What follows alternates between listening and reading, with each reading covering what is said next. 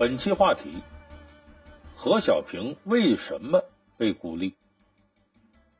咱们这期啊，接着给大伙分析一下《芳华》里边的人物。上期咱们说那个烂好人刘峰，咱们这期说说这个可怜人何小平。哎，何小平跟刘峰啊，俩人一对苦命鸳鸯。我估计我一说他可怜人呢，很多人都会想起一句话，说“可怜之人必有可恨之处”。哎，咱们这期就给大伙说说这个何小平，他被大家孤立，被有的人欺负，到底是别人太恶，还是他本身有问题？我告诉大家，这两方面有时候很难直接分得开。你看，咱们很多人呢，看完了《芳华》这部电影呢，呃，都会发出一种感叹：“哎呀，心疼何小平。”说这里这女一号啊，女主角何小平太可怜了。你看，小时候在继父家里呢受欺负，姥姥不疼，舅舅不爱。到了文工团呢，呃，又开始被孤立，最后成了英雄了吧？还享不了这福，疯了。你说这人多可怜？很多观众在网上留言说心疼何小平啊，真想抱抱他，给他个拥抱。其实啊，我跟大家说。要现实当中，你身边真有这样的人，你呀不一定得多烦他。咱们为什么这么说呢？你看啊，何小平刚进文工团的时候，大家还是很欢迎他的。可是很快呢，就发生了军装事件。他呢想照一张啊穿军装的照片，寄给呢在改造当中的亲生父亲。可是由于季节不对。他得到秋天呢，才能给他发新的军装。于是何小平呢，就偷了他同寝室的林丁丁的军装去照相。后来这林丁丁问呢，说是不是你把我军装拿走了？他又不敢承认。结果阴差阳错呢，何小平的军装照啊，让这个照相馆给放大了，摆到橱窗里。这下子。整个文工团的人都看见了，也就坐实了他偷偷摸摸拿人军装出去照相，回来还不承认。所以你想想这个事儿，他刚一进文工团就出这种事儿，所以他周围人会怎么想呢？顺理成章说这个人呐，何小平好偷东西，爱撒谎，第一印象就不好。那么接下来呢？呃，在这个练习舞蹈的时候啊，何小平呢天生出汗就多。呃，身体有味道，这可能是这个呃狐臭，所以跟他一起搭档跳舞的男伴啊，就不愿意跟他呀贴的太近，做什么托举这类动作。你要托举，你就得扶着他腰，把他举起来，离近了，那何小平身上的味儿更熏人。所以这男伴呢，不愿意跟他练。舞蹈老师呢训斥这男伴说：“这男伴也挺委屈，说我和谁跳的行，就是不能和他跳，他身上都馊了。”你看。当时在场的舞蹈队员呢，哈哈大笑，呃，都认为呢他不爱干净。也就是说，嘲笑别人这个事儿固然做的过分，但是何小平本身，啊，就说你知道自己，呃，这个身体有这个问题，那为什么不在练习前、练习后啊，哎，呃，多去几趟浴室，做一下清洁工作呢？所以我就说他前边。偷着拿人军装去照相，这事儿就不对。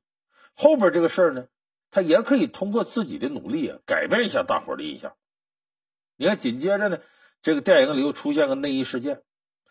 大伙游泳回来的时候呢，在操场的晾衣杆上啊，发现有一件这个呃女孩的内衣，在胸部位置上缝了两块搓澡用的海绵。现在这事儿就一点不稀奇了，因为内衣呢都自带海绵，能让你这个身体显得丰满圆润一点。可是，在那个年代，很封闭的时候，很多人认为这是不要脸的行为，所以大伙儿都嘲笑他。啊，原著里头写的就说这个内衣啊，确实是这个何小平的，所以这种行为呢，不大合群让大家觉得呀，你有怪癖。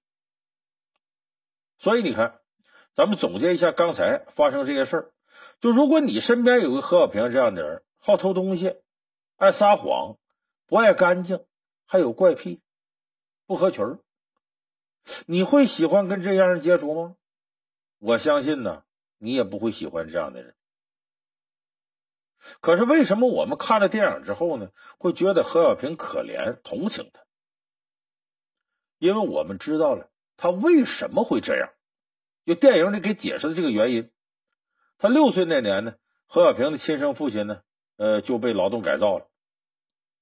他呢，随着母亲改嫁，继父呢待他不好。后来这弟弟妹妹呢和他相处的也不好，母亲呢寄人篱下。为了生活，只能选择呀，对他也不咸不淡。他唯一一次被母亲拥抱，是他自己狠心冻了自己三天，发着三十九度的高烧，让母亲抱着他睡了一晚。这也就这一晚。所以在这个家里头呢，他感受不到的善意，只能忍耐。哎，打落牙呀，往肚子里咽，有苦水往肚子里吞。这么几年过去了，十几年过去了，他自然就形成了。内向、孤僻、自卑、懦弱的，哎，这个性格，他只是懦弱的隐忍，也不辩解，也不出声，就我认了，反正我一直这么受欺负，我辩解也没用，所以遇到什么事呢，他都小心翼翼。其实你看，他偷军装出去照相这个事儿，他大可以开口啊，直接跟林丁丁借，就说我呀，呃，我想照一个军装相。给我爸看，我爸着急要看，可是呢，我没发军装，能不能借我？我就穿上身照一个相。这事儿也不是什么大不了的事儿，借的话，一个寝室住着，我相信谁也不会那么不给面。可是呢，他不敢，他自卑，觉得我要说了呀，别人也不会借给他。你看，这不自己往窄了想吗？他害怕呢，说我张嘴借军装，我别人说我虚荣怎么着，会因此讨厌他。所以他就想啊，悄悄把衣服拿走，我拍完照，我再悄悄拿回来，好像什么事都没发生一样。其实他没有意识到这个过程，在某种意义上来讲，你不告而借等于偷，你这是偷人家东西，而回头你不敢承认撒谎，这不又雪上加霜了吗？所以何小平处理这类问题，由于自身的自卑懦弱，遇事逃避，才形成了现在这个局面。所以说，他被大家孤立不是没道理的。你咱们大伙可以回想一下，就在我们上学的时候，你班里有的人啊，也是类似的这种情况被孤立。这种人都什么性格呢？基本上是性格内向、害羞、怕事儿、懦弱，在同学当中不受重视，缺乏呢和同龄人相处的社交技巧，很容易引起同学的不满和反感。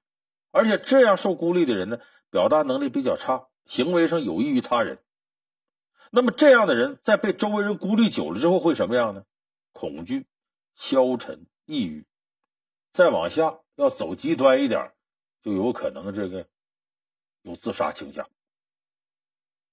其实这样的事儿呢，在我们生活当中并不少见，而且你琢磨琢磨，凡是这类人，我们不能说他是个正常的人。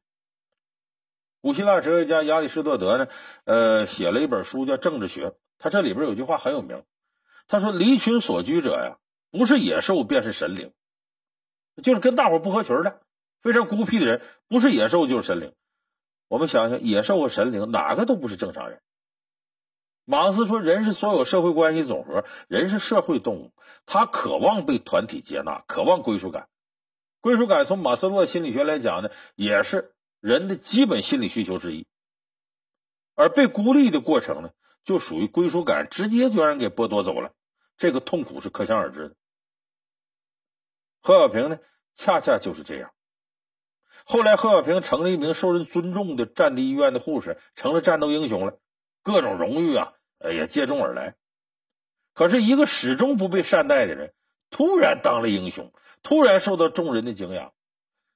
这在精神上形成了巨大的反差，这个反差何小平自己还受不了了，他疯了。有的人说说这个是不是这有点极端呢？啊，怎么一向不受待见，突然成英雄还到疯了？其实这个非常好理解，就是人的精神始终处于一种状态的时候，你突然用强力的方式快速打破这种状态，这个人的精神有可能崩溃。我举个例子啊，四大名著《红楼梦》里头有这么一位。尤二姐，咱很多人都知道红楼二尤啊，尤二姐、尤三姐。这尤二姐、尤三姐什么来历呢？她和呀这个宁国府的，就是贾珍他老婆尤氏，他们是姐们儿，但不是不是说最亲的，是一个妈俩爹。那么这个贾是尤氏呢，是这个贾珍的老婆。这个尤二姐呢，后来成了贾琏的妾。那么在这个之前呢，情况不是这样。老尤家败落之后呢，他老娘呢带着尤二姐、尤三姐投奔大女儿这个尤氏。结果呢，他这大女婿贾珍不是个好玩意儿。这贾珍呢，原来就跟儿媳妇儿、跟秦可卿不干不净的，这会儿又看上了尤二姐。可是这一家人也得活着呀，所以他老娘啊，呃，和他的姐姐呃尤氏这俩人啊也默许了。尤二姐呢就顺从了他姐夫贾珍，就跟他贾珍好了。等到贾珍把他玩腻了呢，就转手把他让给贾琏，哎，让给荣国府自个儿的弟弟。贾琏呢很喜欢尤二姐，也对他以前这些事儿啊不怎么计较。但是呢，贾琏非常怕自己夫人王熙凤。只能在外头弄个外宅，偷偷摸摸的，呃，把尤二姐娶了，就算二房。这个尤二姐这时候很知足，觉得这已经是自己最好的归宿了。你看自个儿还没结婚，就先失身了，啊，就先跟这贾珍了。人家这贾琏也没嫌弃他，还愿意娶她。所以尤二姐在这个贾琏以及他家里人面前呢，她又是自责又感到自卑。所以这时候她的性格走向。就跟我们前面说那个何小平有几分相像。那么他在外头啊，在外宅这个事儿呢，纸里包不住火，很快被王熙凤知道了。王熙凤这个人狠呐，她不甘心这个局面，他想方设法的得琢磨得弄死这尤二姐。可是要收拾尤二姐呢，他在外边住不太方便。王熙凤趁贾琏出门的时候啊，亲自登门劝说。管尤二姐姐长姐短，连哄带骗，说你在外头住，大伙说我说我容不得人。哎呀，你要不跟我回去，今儿我就住你这儿了。花言巧语呢，把尤二姐给骗的搬到贾府住去了。这尤二姐也是耳根子软，哎，等于对人情世故啊，确实不了解。人家哄两句，原来可能受点委屈，这时候一见这样，马上就心软了，让王熙凤给哄化了，稀里糊涂进贾府了。那搬进来之后呢？王一峰第一件事调走尤二姐身边的丫头，换来自己的人。这个丫鬟叫善姐，说是叫善姐啊，这讽刺她善良的善这善姐一点都不善良。没几天呢，也不肯伺候尤二姐了，还话里话外的拿话敲打她。哎，经常还数了尤二姐。后来连给她送饭都不按时送，偶尔送点呢，也别人吃剩下的。这时候尤二姐照理说。应该反抗，不行我就走。可是他呢，委曲求全，选择忍气吞声，不想惹事儿，就认了。紧跟着这凤姐坏，这王玉凤呢又指使尤二姐以前有个未婚夫张华，出来到官府告贾琏。这张华什么人？是个泼皮无赖。哎，小时候跟这个尤二姐指腹为婚。后来到大了，越混越完蛋，家道也败落了，自己整天吃喝嫖赌，最后跟尤家把这亲事了了。这时候凤姐知道了呢，就把张华找来，说：“你呀，你去告，你告我老公，告贾琏呢，叫强逼退婚，停妻再娶。当然，凤姐不是想把自个儿丈夫送进监狱，她只是虚张声势，要把这事闹大，把祸水引到尤二姐身上。”后来她派人到督察院打点呢，把张华判为诬告了。所以事情闹大以后呢，这凤姐就有理由兴师问罪了，跑到老祖宗啊贾母面前哭诉，哎，说这这这这这这尤氏啊，就说贾珍的这个老婆呀，啊，你不管什么样的人啊，把他这样的烂妹妹都送到我们贾府上来了。贾母一听呢，这事儿闹大了，还知道那个那无赖张华告官的事儿。那这贾母就说：“说既然这么麻烦，你把尤二姐送过去不就得了？”这话说完了，所有人都理解哦。这个贾府的最高统治者贾母对尤二姐失去了信任和喜爱，然后呢，这一来呢，尤氏也不好说这事儿，也怕老祖宗，所以连他自个儿姐姐都不管尤二姐。那么这个时候，多亏呀，贾琏的通房大丫头平儿比较善良，看不惯人虐待尤二姐，偷偷给尤二姐一点自己吃的东西，结果凤姐看着大骂，说你吃里扒外。最后平儿也不敢呢，多关照尤二姐。那么这个时候，尤二姐在贾府里唯一的依靠就剩下贾琏了。可这时候呢，贾琏啊外出回来，事儿办的挺好。呃，他老爹贾赦呢，又把自己的丫鬟秋桐啊赏给贾琏做妾。贾琏这边有新欢了，只管宠幸秋桐，也顾不上尤二姐死活了。王一凤一看啊，嘿嘿，一个没解决，又来一个，他不要紧。王一凤有招，我可以借刀杀人。就煽动了秋桐，天天泼妇一般的骂尤二姐，到处说尤二姐坏话。哎，跑到这个贾母啊、王夫人面前呢，说呀，说这尤二姐专会作死，好好的成天在家哭丧，背地里咒这个王一凤和我，说死了才好呢，他好和这个贾琏二爷一心一意的过。贾母天天听这话，那一点点当然就不喜欢尤二姐，所以贾母不喜欢尤二姐。大伙看贾母眼色行事，一天天就冷落了，弄得这尤二姐求生不能，求死不能。到后来不光憋屈出病来，怀孕的时候贾琏找大夫给看，结果这大夫被王熙凤给收买了，开的是打胎的药，好好的孩子还没了。尤二姐受到多重打击，忍受不了，吞金自尽。所以你大伙可不要小瞧啊，这个被孤立，危害非常大。这个孤立呢，其实是冷暴力的一种，它给人心理上带来的痛苦啊，一点也不比呀在肉体上打击你这个痛苦小。但是这种冷暴力呢，在咱们这个现实生活当中啊，还真不少。你看咱们现在说家庭暴力，其中就包括这种冷暴力，孤立你不理你。在职场当中遭受冷暴力的时候也挺多，就全单位人都孤立你不理你，领导看不上你，同事瞧不起你。那么，面对这个职场冷暴力的时候呢，大多数人呢是选择辞职，要不然就消极怠工。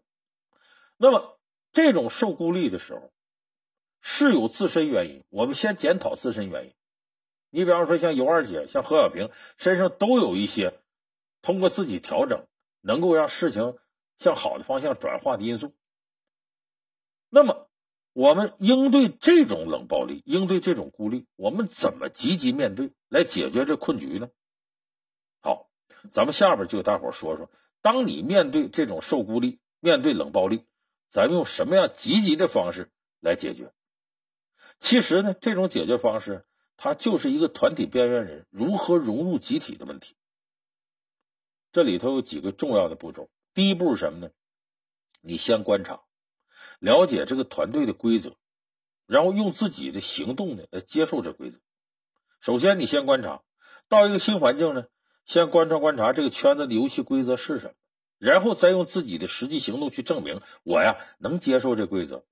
你比方说，这圈子里边谁的脾气秉性啊，大概什么样啊？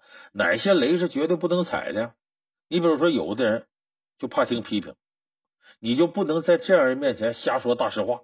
去刺激他，有的人随和容易亲近，你就可以多和这样的人接触接触，一点点试探几步之后呢，你就会增强自信心。你看，前一段时间呢，有个挺火的慢综艺节目叫《亲爱的客栈》，其中那个《TFBOYS》里边那个易烊千玺，以临时工的身份呢，空降到客栈。这时候客栈里头呢，呃，有演员刘涛夫妇、演员阚清子和她男友，还有歌手陈翔，这五个人呢，人家已经很熟了，各自也安排好分工了。那么刚到客栈，内向还慢热的易烊千玺，他怎么做的呢？他先选择呀，默默观察，在大家忙碌的时候呢，他赶紧趁机会啊，熟悉自己环境，发现客栈里头呢，大家都非常忙，刷碗的、做饭的、收拾屋子、打扫卫生的。哦，他明白了。说这块可不是就唱着歌摆摆造型就行了，得干活。于是他就试探着主动啊帮大家干活。你把人家刷碗，他就递个抹布；人这边做饭，他赶紧拿大米。这样一点点的融入到这团队当中，大家都接受他。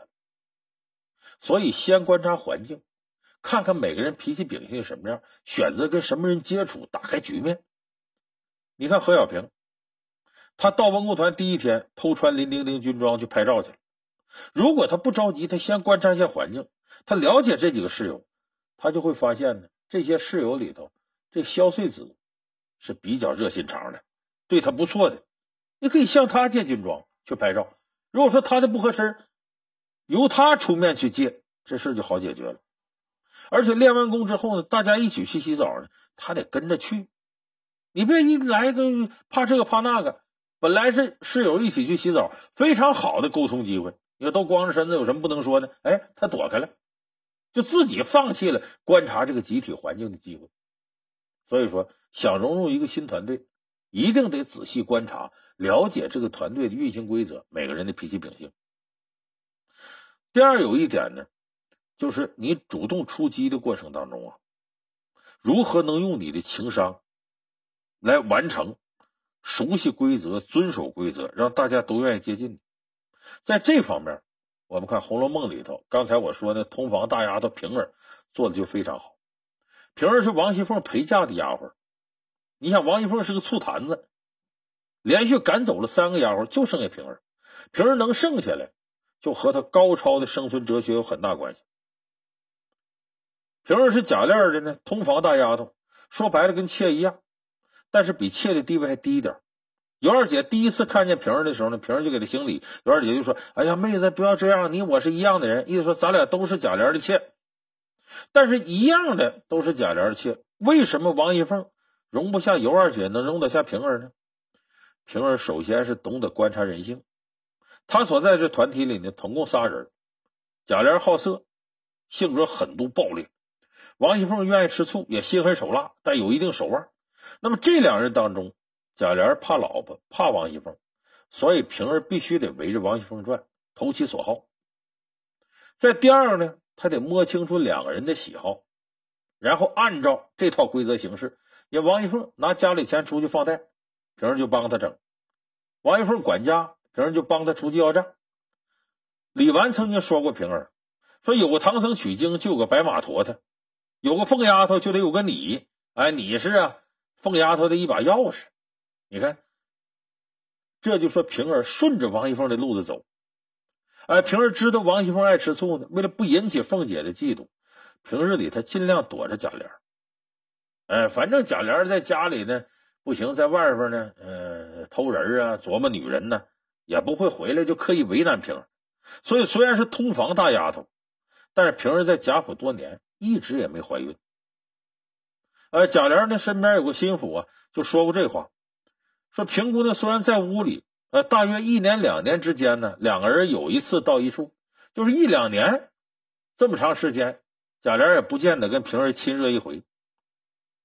这是什么呢？平儿刻意的保持跟贾琏的距离，怕俩人太近乎，引起王熙凤的嫉妒。这一点跟尤二姐就不一样，尤二姐就根本没有把王熙凤摸透。还以为王熙凤真心对自己好的，所以你看，他没有做出一些预案，把自己身边仆人撵走了，他也没反抗。贾琏给他金银细软呢，他也都交给王熙凤，傻实傻实的。你看这是不行的。所以，当这尤二姐怀孕了，王熙凤更来气了。为什么呢？王熙凤呢身子骨不好，生完巧姐之后呢，落了个血崩之症，总是小产。所以这尤二姐要再要个儿子，坏了，这戳了王熙凤肺管子了。所以王熙凤一步一步的就把他给逼到绝境上来了。所以我们今天呢，借着何小平的故事给大伙说说，当我们自个儿遇到被孤立这个事件的时候，要怎么办呢？千万别忍着，你忍到最后把自个儿逼疯了、逼死了，哎，不能够一味的逃避，说我以为我换个环境，一切都会不一样了。那不现实。有那么一句话说得好，说没有人愿意通过你邋遢的外表了解你内心的美丽。这句话什么意思？就没有人愿意通过你怪癖的行为、自卑的性格、古怪的行为，好去了解你之前受过什么样苦难。谁也不是心理专家，谁也不是你爸你妈，没有义务了解你以前遭了什么罪，完进而通过这个来理解你现在一些比较古怪的地方，一些比较自卑的地方。所以，遇到受孤立的时候，唯一可行的解决办法是什么？正面面对，运用我们的情商融入这个团队，逐步化解这种被孤立的尴尬局。